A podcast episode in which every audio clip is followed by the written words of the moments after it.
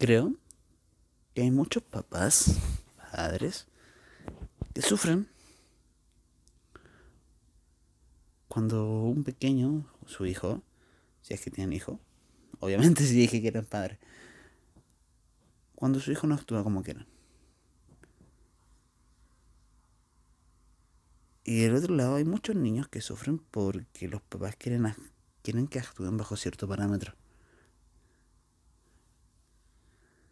Les voy a compartir mi creencia. No es realidad absoluta. Es lo que creo. Y creo que es codependencia.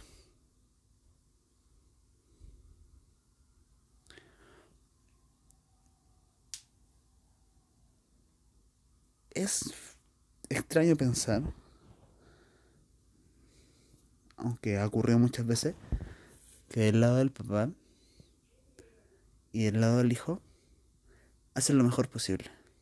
Siempre he tenido esa creencia de base que todas las personas hacen lo mejor que pueden con los recursos que tienen y por recursos me refiero a emociones, pensamientos, dinero, lo que sea. Hacen lo mejor que pueden con los recursos que tienen en ese momento. De repente te puede pasar que dices, uh, que la cagué. ¿Por qué no hice eso en ese momento? O típico cuando tienes una discusión y estás después en, en, el baño a la hora después. Uh, se me ocurrió una respuesta súper buena. ¿Por qué no le dije eso en ese momento? La cuestión es que ahí es porque la, uno dice eso y se le ocurren respuestas, ay, ¿por qué no hice eso en tal momento? Y es porque tu, tu creencia evolucionó. Tuviste una idea que antes no lo hubieses tenido y por eso hubieses actuado diferente y por eso se te ocurrió después y por eso dices, uh, ¿por qué no actué así? Porque se te ocurrió después. Porque después evolucionaste. La próxima vez que pase no actuarás igual. Por eso de repente es rico exponerse. Porque te hace crecer voluntariamente. No espera que la vida te dé el madrazo.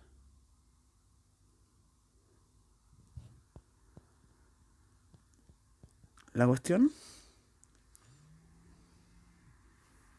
Me sonó, me sonó la alarma. Mira, tengo la. la alarma para hacerme el lavado de cerebro. No sé si ustedes lo tienen así. Yo, yo ocupo una alarma cada una vez al mes para descargarme así tirar el odio. Sacar toda la mierda a nivel de diálogo, hacerme la víctima. Y a, a diario tengo una alarma de lavado de cerebro. Lo hago un ratito. De hecho, esto mismo lo podría considerar como lavado, porque el dialogar expresa una idea. Y te lo digo para que lo tomes en cuenta. Al dialogar tú expresas una idea, entonces al dialogar nuevas ideas que quieras implantar en tu mente, estás haciendo un trabajo de lavado. No es lo mismo tener las cosas en la mente que dialogar. Muchas veces yo por eso mismo grabo estos podcasts, porque tengo ideas que considero que pueden llegar a ser buenas y no quiero que se me olviden, entonces las dialogo. Y de ahí quedan en, guardadas en podcast y reverberan. Y si se me olvida, las escucho. Muchas veces no suelo escucharlo, porque ya con el dialogarlo me es suficiente. Ah, y me quedé lo de la, de la codependencia. Y esto viene mucho de lo, de lo que socialmente se habla como fidelidad. Y vamos a empezar por ahí. ¿Cuándo empezó esto de, de la pareja fiel e infiel? A cuestionamiento. Y si somos abiertos, yo creo que sí todos eligen estar con una pareja. Aunque a nivel deseo, sí se mira a otra persona. Aquel que, el que diga que no, que es totalmente ojo de una persona, ok, ok, ok. Pero no sé. he visto descarados, he visto personas muy, muy pioras. Así como el dicho de las mujeres mienten menos, pero mienten mejor. Yo creo que esa mentira está muy bien hecha. Son muy piolas yo creo que igual ven, y lo he visto, sobre todo en la feria. Ya, ya les comenté el podcast anterior que trabajaba en la feria. Entonces, ahí me ha permitido, la, la feria lo que me regaló fue estar con mucha gente diferente en plazo muy corto. Entonces ver cómo actuaba la persona en la realidad. Y al ver cómo se comunican, el trasfondo o lo que hacen es muy interesante, muy interesante. Pero cuando empezó el tema, porque antes, antes existía esto de la fidelidad, hablando como romper la sociedad, lo, lo que dije en el capítulo anterior, que nosotros creamos los trabajos, nosotros creamos ir al colegio, nosotros creamos ir a la universidad. Tal vez tú no, pero el, el humano, el ser humano. Si antes vivíamos en, en iba a decir en calzoncillo, pero ni siquiera eso, en, en taparrado y ni siquiera se hicieron taparrados. Pero la cuestión es que no teníamos ni casa. Íbamos a empezar desde ahí, de cuando éramos nómadas. Cuando éramos nómadas,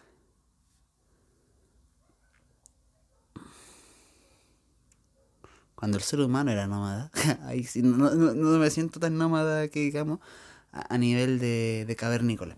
Pero cuando el humano era nómada, se vivía en comunas. No habían casas. Entonces, eh, en cierta forma, cualquiera se comía a cualquiera y después los hijos estaban en la comuna y cualquiera cuidaba a cualquier hijo porque nadie estaba seguro de si era su hijo o no era su hijo, entonces lo criaba como si fuera su hijo. Te reloca la idea, pero ahora sonaría eso como, uy, la orgía, pero sí, así vivía el humano antes. Éramos más animales. ¿Qué pasó? ¿Qué pasó? ¿Y por qué no seguimos con eso? Porque llegó el sedentarismo. Cuando llegó el sedentarismo, el humano sembró, el humano hizo casa. Y como tenía algo, y cuando muriera iba a dejarlo, tenía que saber a quién se lo iba a dejar. Entonces se rompió la comuna y esto de que cualquiera cuidaba a cualquiera porque cualquiera podía ser su hijo y cualquiera se comía a cualquiera también. Y cualquiera cuidaba a cualquiera porque cualquiera podía ser su esposa y así. Y, cuando se vivía en comuna también lo que era nivelado es que todos tenían, expresaban su don. Porque una persona era el que cocinaba, una persona era la que cuidaba tanto, una persona era tanto, una persona era tanto. Desde un principio entonces se especializaban. No existía eso desde ahora de que hacían de todo. A mí me pasa de repente eso. Se especializaban. Comenzó el sedentarismo, comenzaron a tener casas, comenzaron a tener bienes, comenzaron a generar dinero porque se empezaron a cambiar habilidades por habilidades. O el trek y tales cosas. Entonces como tenías cosas de valor, entre comillas, y se le dio valor porque la tierra es limitada, una cueva es limitada, entonces se le empezó a dar valor a lo que tenías y si se lo querías dejar a alguien después de la muerte tenías que saber quién era tu hijo, tenías que saber quién era tu mujer. Y que no todos se comían con cualquiera y ya no, no cuidaban todos los hijos, lo cualquiera, bla bla, bla se me traba la lengua. Y ahora si hace algo tu hijo, no, no, no, no, pero si lo hace el otro, hay unos charchazos. pero era así. Y ahí empezó esto de la fidelidad. Ahí empezó esto de que el, la esposa se vende por 50 vacas. O la, la hija se vende por 50 vacas. Porque se empezó a considerar el hijo como una propiedad. Se empezó a considerar a la esposa como una propiedad. Sí, bien machista. Pero se venía de los cavernícolas. Entonces, no sé, es como raro. Porque cada vez el, hombre perdió su función a nivel primitivo porque ya no se casaba, ya empezó a ser menos valioso y no sé, pues se tomó la posición de la mujer, qué sé yo, cómo habrán funcionado. De hecho, a veces pienso que a nivel gobernar sería buena propuesta una mujer porque de repente el hombre tiene el orgullo de conquistar, de ganar, de guerra, de yo gano. Y de repente la mujer no va más comunidad Tal vez no de ganar tanto, pero vivir mejor en el presente. Bueno, ideas locas que pasan por mi cabeza.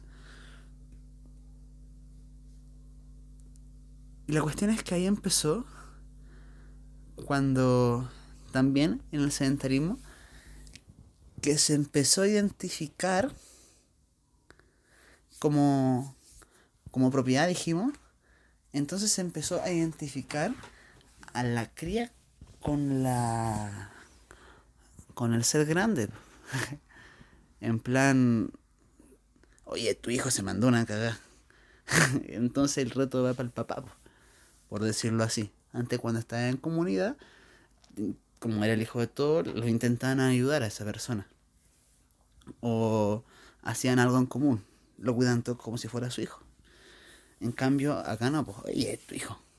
Entonces, muchas personas, esto para muchas personas puede ser lógico, para otros no. Pero muchas personas ven como su orgullo y su valor a través del del hijo o de su cría. Porque ven como si fueran ellos. Como que si esa persona ganase algo, ella también. Y de ahí viene mucho la dependencia del latinoamericano. De repente de tener pareja. Muchas veces viene aquí la, la dependencia de la aprobación.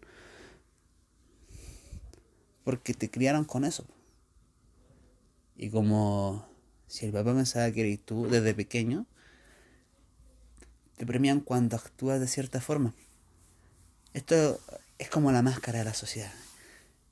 Cuando se habla de la máscara de la sociedad, te voy a enseñar ahora mismo cómo se moldea. La máscara de la sociedad, esto, cuando tú eres pequeñito y estás aprendiendo a caminar y te caes y te paras, ahí no tienes ego, ahí no te han enseñado nada. Pero a medida que vas creciendo, puedes que te expreses libremente. Y llega tu papá o llega tu mamá y te dice, no, eso no. Entonces como, ¿qué, ¿qué hice? No, no tenés ni puta idea. A veces tus papás tampoco. Yo, yo lo he pensado desde ahora y digo, ah, los papás de repente deben estar, cuando fueron su primer hijo, tenían que estar pensando, oye, guardamos esta plata para la playa, oye, ¿sabes que salí embarazado? no sé qué chucha hacer. Igual de pendejos que uno. Esa es la cuestión.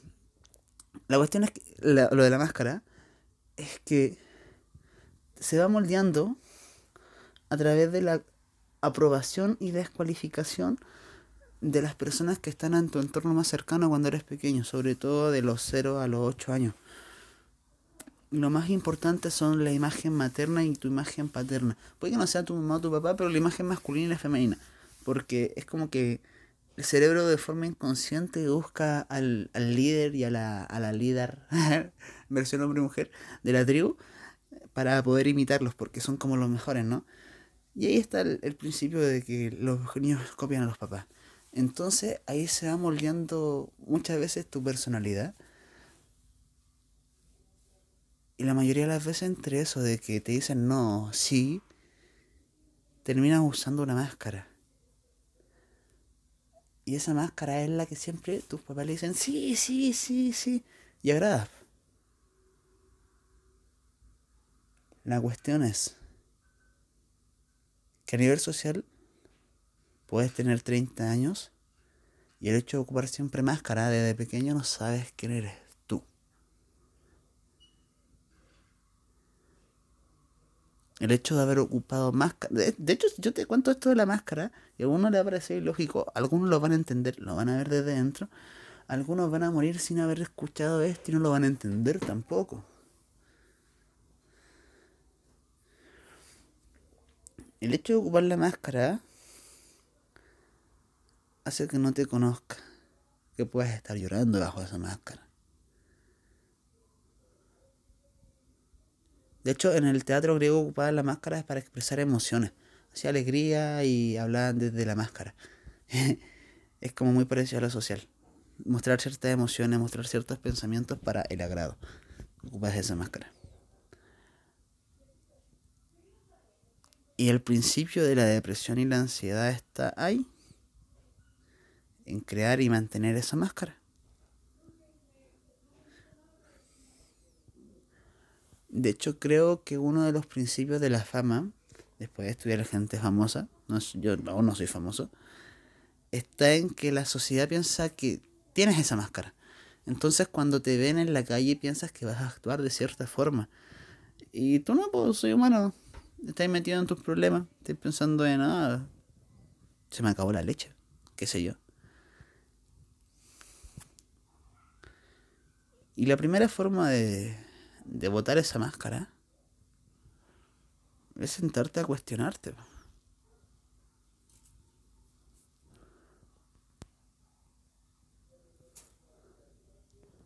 A cuestionar todas las ideas si son tuyas, si son reales si te van a servir en el futuro, Porque ya que no la cuestionas, después vas a tener 30, 40, 50 años y vas a estar creando una vida que no te das cuenta.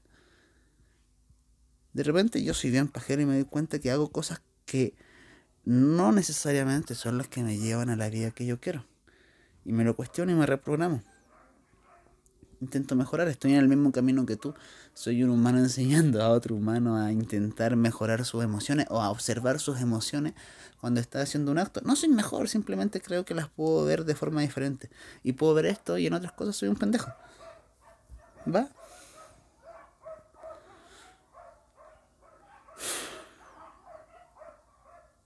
Creo que he cuestionado mucho mi forma de ser y la forma en que actúo a nivel social y por qué actuar diferente cuando estoy solo.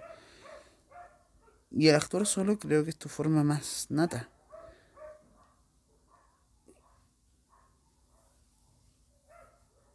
Y lo he llevado al nivel social. Intentando no pasar a llevar la libertad del otro, lo posible se siente genial poder ser tú, weón. Ser tú. Sin miedo que cuestionen tu idea, porque te las van a cuestionar igual, no, son... Eso está en la vida. Puede que haya gente que te lo cuestione. Puede que aquí, hablando del tema que empezamos, que tu papá te lo cuestione en un principio. Esta vez se lo dije igual cuestionar a los papás. Yo lo hago. La cuestión es que de tu esencia, lo más profundo, hay dos cosas. Hacer las cosas por amor por ti y que igual pueden ayudar a otras personas. Y de repente saber colocar un alto. Saber colocar un no a ciertas ideas que han mantenido porque sí, porque te las dieron, porque es la máscara. Si hay ideas que están manteniendo como máscara, pero por dentro te están haciendo mierda, deja de tenerlas. Por favor. Me gusta ver gente que se sienta bien.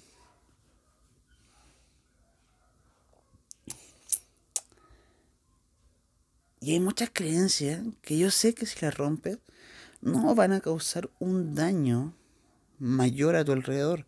Son creencias que no has roto por miedo. De repente, por ni siquiera decir tu ideal.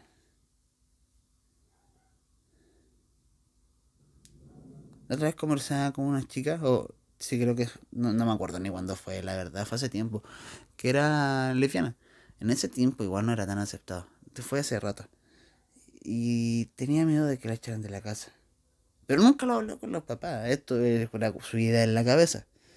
De repente el miedo que tenemos en la mente puede llegar a ser incluso más grande de lo que realmente sea. El cerebro te intenta proteger, incluso de crea imágenes ridículas. Como esta.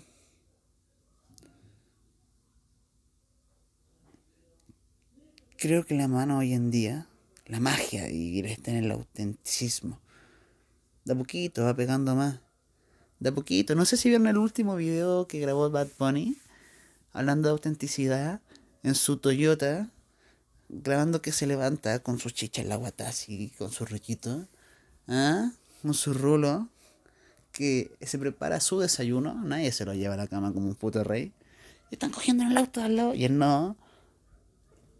Juan, es una obra de arte de autenticidad y va a ser lo nuevo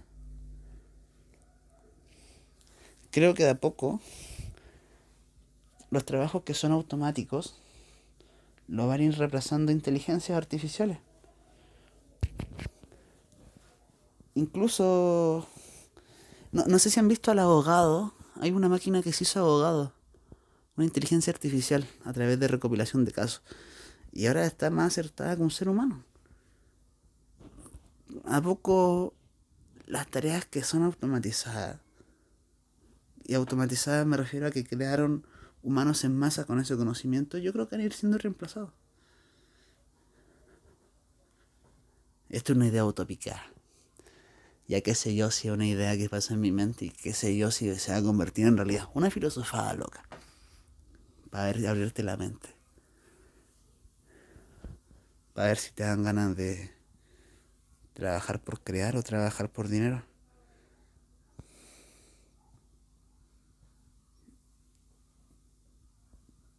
No soy muy bueno con el dinero hablando de esto, en administración. Tengo que mejorar esa parte. Me, lo gasto todo en cursos y me lo gasto todo en, en instrumentos y informaciones. Y me gusta. Por eso trabajo.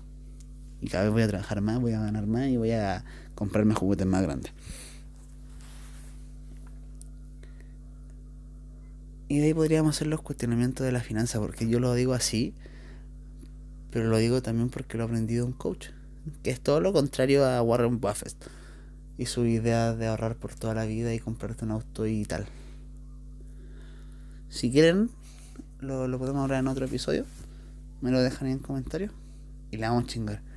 Y para finalizar, estoy regalando 5 sesiones de coaching gratis, coaching por decirle coaching, donde podemos filosofar ideas de una hora. Así que voy a dejar el link en el video. En el video. en la descripción del audio y ya está. Me escriben al Instagram y lo seccionamos. La bla bla bla. Y la calendarizamos. Ahí está. Bye.